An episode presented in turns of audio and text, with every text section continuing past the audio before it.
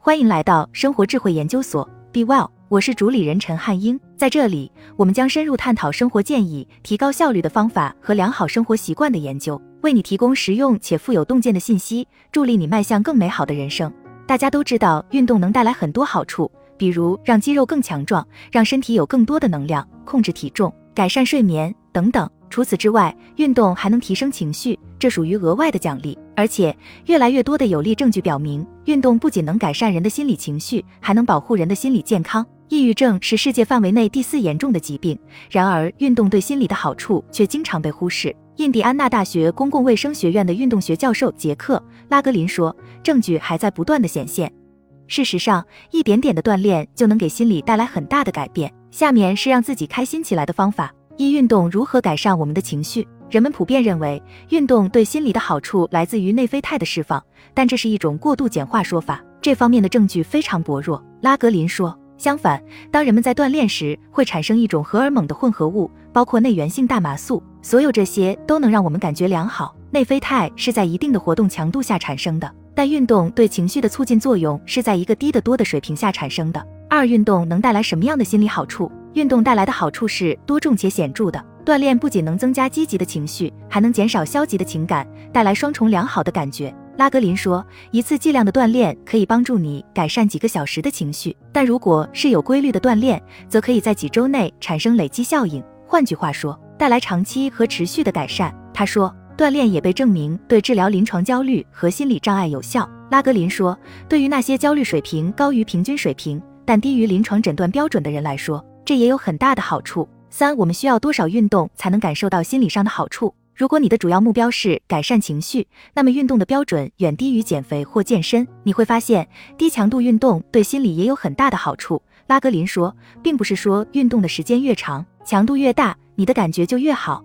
任何一种运动都可以帮助你摆脱焦虑。如果你刚开始锻炼，这一点尤其重要。拉格林说，表示许多人认为，如果自己想从运动中得到什么好处，就必须出汗或把自己搞得很累，但其实不然。这种想法会让人们望而却步。如果人们想我运动主要是为了让自己感觉好一点，那么开始运动就会变得简单很多。一次锻炼可以改善你几个小时的情绪。每周做三次十五到二十分钟的有氧运动，你会看到长期的、更深刻的好处。不过，任何剂量的运动都会产生效果。拉格林说：“他说，步行五分钟就可以产生提升情绪的效果。产生心理益处所需的运动剂量非常小。”而且不难。弗吉尼亚理工大学人类营养、食物与运动系助理教授茱莉亚·巴索研究了不同活动对情绪的影响，包括高强度间歇训练和其他中强度到高强度的锻炼。他发现，即使是散步这样的简单运动，也会对情绪产生深远的影响。他说：“走出去，动起来，这真的很有帮助。”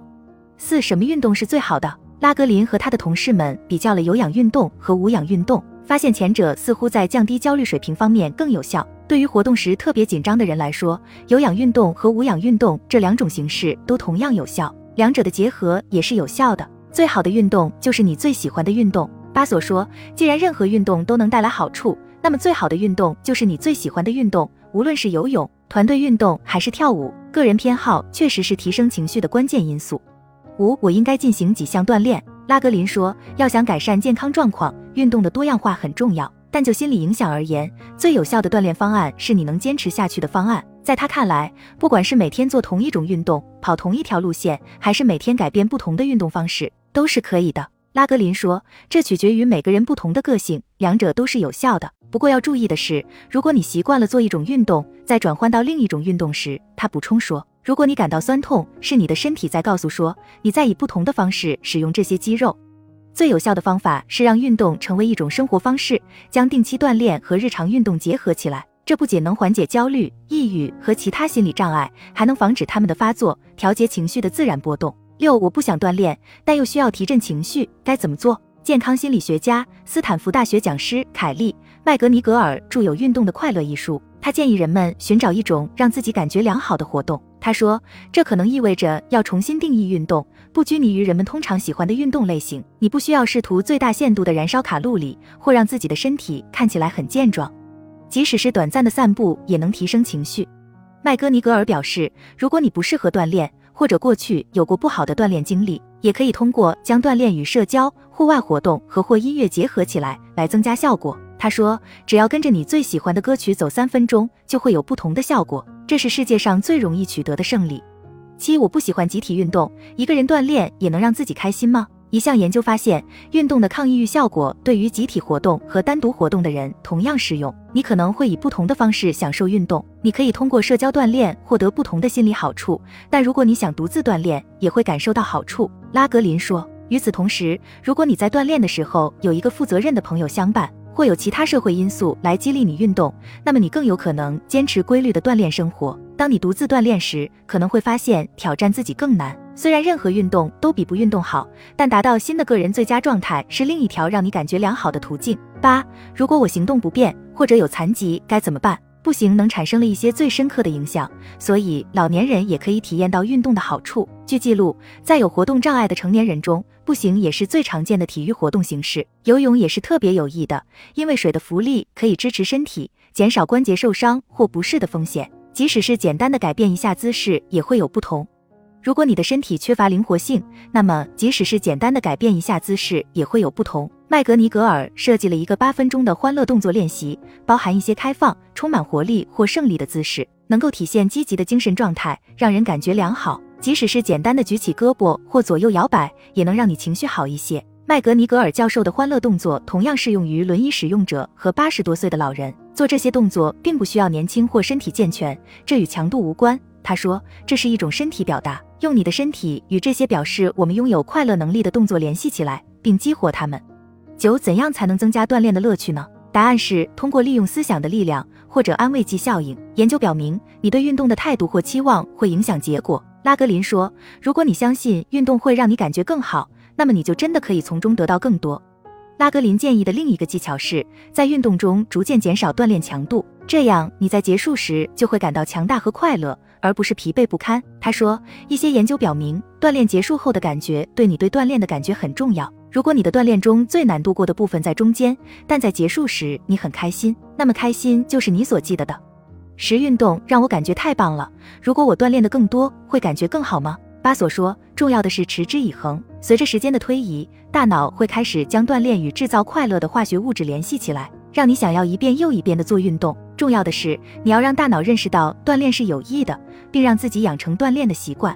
巴索说，研究表明，一旦有了规律的锻炼，增加锻炼频率会让你有更多的收获。事实上，哈佛大学研究人员二零一九年的一项研究发现，体育活动可以有效降低抑郁的几率。作者卡梅尔·崔是哈佛大学陈曾熙公共卫生学院的临床研究员，他给出了一个例子。用十五分钟的跑步或一小时的快走来取代坐着，每跑一次的作用都在积累，以保护你的情绪。任何运动结合起来都能抑制抑郁，卡梅尔说。十一，运动没有让我感觉更好，锻炼是不是不适合我？在高强度的有氧运动之后，你可能会感觉更糟。拉格林说，出汗、颤抖或换气过度等身体症状会加剧负面情绪，但在十五到二十分钟后，这些症状都会消失，而随之而来的是放松的感觉。他说。但并不是每个人都能体验到传说中运动后的兴奋，麦格尼格尔说，尤其是那些刚开始锻炼的人。他说，需要大约六周的定期锻炼，你的大脑才能预测到这种感觉良好的因素。与此同时，麦格尼格尔建议尽你所能让体验变得更愉快，无论是拉拢朋友一起锻炼，还是在运动中加入欢快的配乐，所有这些都能给你一种更及时的运动奖励。十二，这种锻炼后的快感能持续多久？巴索说，锻炼之后，人们会体验到两个小时的平静时光，一些压力减轻、幸福感增加和放松的感觉可能会持续二十四小时之久。但是，研究人员还没有探索过运动带来的情绪提升在不继续运动的情况下能持续多久。巴索认为，这可能类似于肌肉退化。我们知道，当停止锻炼时，很多对身体的好处会在几周内减少，所以坚持锻炼很重要。小时候锻炼过的人，长大以后往往会更积极地锻炼身体。但是他补充说，有证据表明身体会记得运动的好处。如果我们过去锻炼过，就更容易重新开始锻炼，甚至可能会更快地感受到益处。巴索补充说，小时候锻炼过的人，长大以后往往会更积极地锻炼身体，这也证明了这一点。重要的是，父母要知道，让孩子参加体育活动不仅是在童年和青春期减少压力的一种方式，这也将帮助他们在年老时保持运动水平。十三，我有可能运动过头吗？对竞技运动员的研究表明。他们可能无法从运动带来的情绪提升中获益。事实上，情况可能恰恰相反。拉格林说，他们训练的越多，心理上的感觉就越差。除了竞争压力之外，少数人还会因为过度训练而患上临床抑郁症。但这些不良影响仅限于需要严肃对待运动的运动员。对于我们其他人来说，任何运动都是有益的。麦格尼格尔称之为感觉更好的效果。他说，似乎不存在运动过度，所有运动都是有益的。你想游泳吗？想打太极吗？想举重吗？尽管去做就好了。好了，以上就是今天的分享。如果您有什么看法，欢迎在下方留言与我们交流分享。期待我们下次相遇。